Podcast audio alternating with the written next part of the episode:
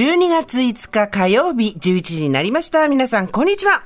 パンサー向かいのフラットが終わりまして、ここからの TBS ラジオは生活は踊る。パーソナリティはジェーンスー、そして火曜日のパートナーは？こんにちは、TBS アナウンサー、杉山真也です。今日もよろしくお願いします。よろしくお願いします。今自分で12月5日って言いながら、これが11月36日だったらなみたいに思い、35日だったらなみたいに思いましたけど、ええ12月なんですよね、もうさっき、向井さんがおっしゃってたように。そうですよ。あと、え、何回今年、火曜日の放送あるんですか ?1、2、3、4回ぐらい？4回ぐらいで終わり。ええでも大丈夫、すぐ5回目が翌週来るから。確かに。ですね。あっという間にね、あっ1年ですけど。という間に年の瀬もね、もう間もなく12月入って皆さん1週間経ちますよ。そう、私も大至急ね、水回りのお風呂のプロの掃除の、をね、発注しなきゃいけないんだけど、時間がなくてできてないんだよね。あら、これ、だんだん、もう、いや、もう本当にやばいと思う。やんないと。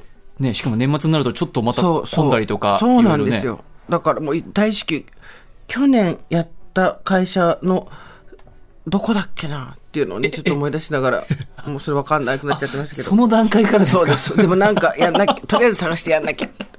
まあでも本当に水回りとかもそうですけど、お掃除ってやっぱちゃんとやるとね、すごく気持ちいいじゃないですか。ええこの間、えっと、日曜日にお出かけするのに、朝早めに起きて、出かける前に全部掃除してったんですよ。ええ床も拭いたりとか、綺麗に。はい。たまたまなんかこう、体力があったんで。で、出かけて、一日出かけて帰ってきたら、やっぱり、家綺麗なんですよね。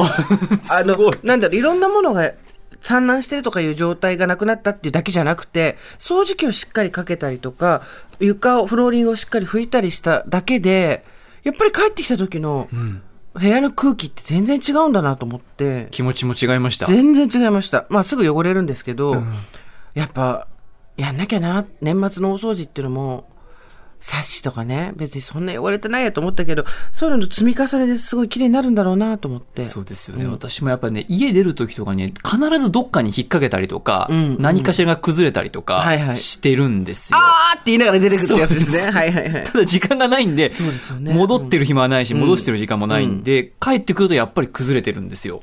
そりゃそうですよね。それ戻ってたら妖精が住んでることになっちゃいますからね。そう。だそうするとやっぱりね、あそこを直すところから帰ってきて始めるっていうね、それはもう本当毎回めんどくさいなと思いま。そうですすよね。だってこの間、コートを取りに行くみたいなことおっしゃってましたもんね。そうです山を乗り越えて。向こう側にね、あの、向こうフリースとかコートがあるっていう。そそそ向こう側っていうのがよくわかんないんですけど、向こう側ってなんだっていう。杉山さんもでもやっぱりお忙しくなってからじゃないですか？その、お部屋がそんなにきちんとこう、整理整頓、キープできなくなってきたのは。うんやっぱりそのね、仕事の量とかとは確実に関係してるとは思います。しよねかといって、あ、でも、例えば家事代行の方を頼むとか、そういうのは考えてらっしゃらないんですか、そうですね。考えてないですね。全部自分でやる。うん。だって他のとこね、知らない間に違う場所に行ってたりしたら自分で探せないし。まあそれはそうだね。うんでもなんかそういうのもあるんだろうけど、でも人が入るってなると、人が入る前に掃除しなきゃみたいになるから、はい。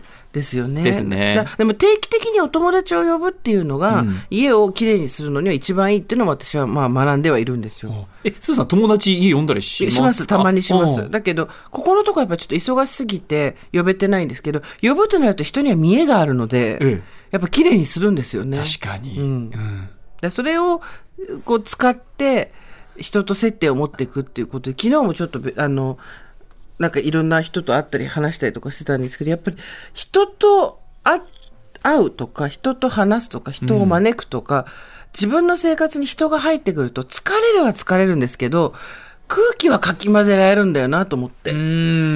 はい。誰にも、誰もいないところで自分一人でのが一番私は心は休まるし、誰にも会いたくない日もたくさんあるんですけど、でもやっぱりそこで誰かに会うとか、外に出るとか、掃除と同じだなと思ったんですよね、なんか。確かに。自分自身も磨かれるし、そうねあの、掃除のようにこう、整えられるっていう感じなんですかね。換気かな？そ掃除とか、整えられるとこまで私は、あの、お互いなんか崩し合ってイエーイと終わっていく友達もいるんであれですけど、換気にはなるかな。ああ、換う気、ん。人と会うことって換気だなと思いました。確かに、うん。そうですね。新鮮な空気も取り込んで。そうそうそう。自分の中でこれが心地いいと思ってたけど、あ、違う空気が入るとうん。考えも変わるしなっていうのも出てくるなと思って。確かにす、ちょっと後でメモしよう。なんでね？でもね、そう思いましたメモしないと全部忘れるから、そうのなんですよ。何も覚えてないよね。さっき言った、あの、10今年言われて嬉しかったことって言ってましたけど、いろんなこと言っていただいたはずなのに、ね。何も覚えてないの。本当になんか。でも、スーさんさっきちょっと、手帳開いてましたもんね。はい向井さんから言われて。何もわからん。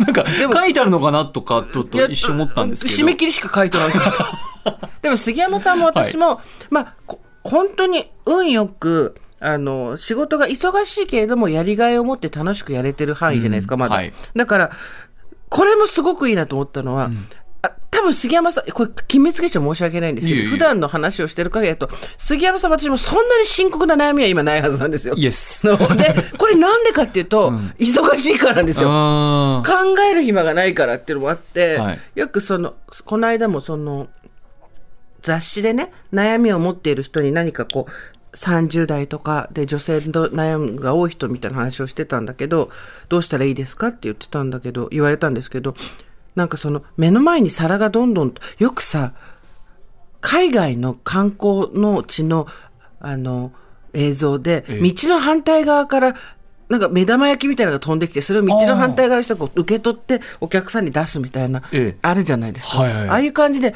バンバン目の前に薄い皿が飛んできて、それをキャッチしてゆ机に置くっていう仕事をしてたとしたら、多分悩めないと思うんですよ。確かにね皿をキャッチすることに精一杯になって。はいで、多分杉山さんと私それだなと思って。ずっとキャッチしてそうそう出して。皿をパッパッだってこれで皿をちょっとタイミング間違えたら皿割っちゃうから、うん。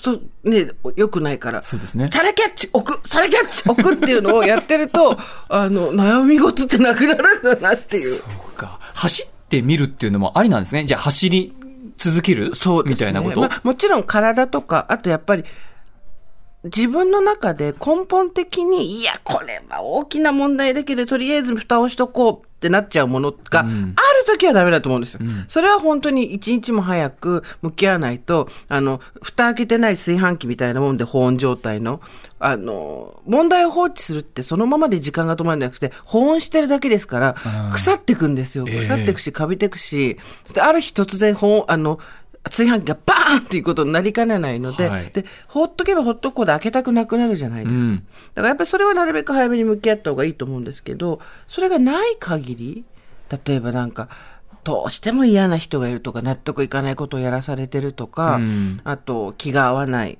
ことがダメージになってるとか、あとは、なんだろう、体力的にも限界を超えてるとか、そういうのがなければ、ずっと皿をですね、私たちはですね。その代わり何も覚えてないんですよ。一年のこと。そうなんですよ。一体どんな料理を出したか、何のをキャッチしたのか。まあ、皿だけは積もり積もって、あの、よ、よく食べた回転寿司みたいにやってるんですけど。お腹いっぱいになったなっていうそうね。そうそう。はあるんですけど、まあでも、ね、年末、今年一年どうだったって言った時に、なんか、やっぱ、だからやっぱ来年の手帳また考えよう。去年、何年か前はそれが良くないな、何も覚えてないのが良くないなと思って、今月読んだ本とか、見た映画とか、気になったこととか、メモでちょっと残すようにはしてたんですけど、はいそれすらやんなくなっちゃって、うん。今年は厳しいなまあでもね、その、どんだけおめでたいんだって言われると思うんですけど、うんさっきちょっと話した、その、人様にはいないぐらい嫌なことがいくつかあったって話したじゃないですか。はいで、あれに関しては、もう、あの、過去にのことなんで、そこまで別に、今ダメージが大きいわけではないんですけど、ただ、今自分で本当おめでたいなと思ったんですけど、あれがあったおかげで、2023年の記憶ってあるなと思って。おお。逆にじゃあいいことでも。よかった。うん。だってあれがなかったら表、何も覚えてないもん、私。そうか、そうか。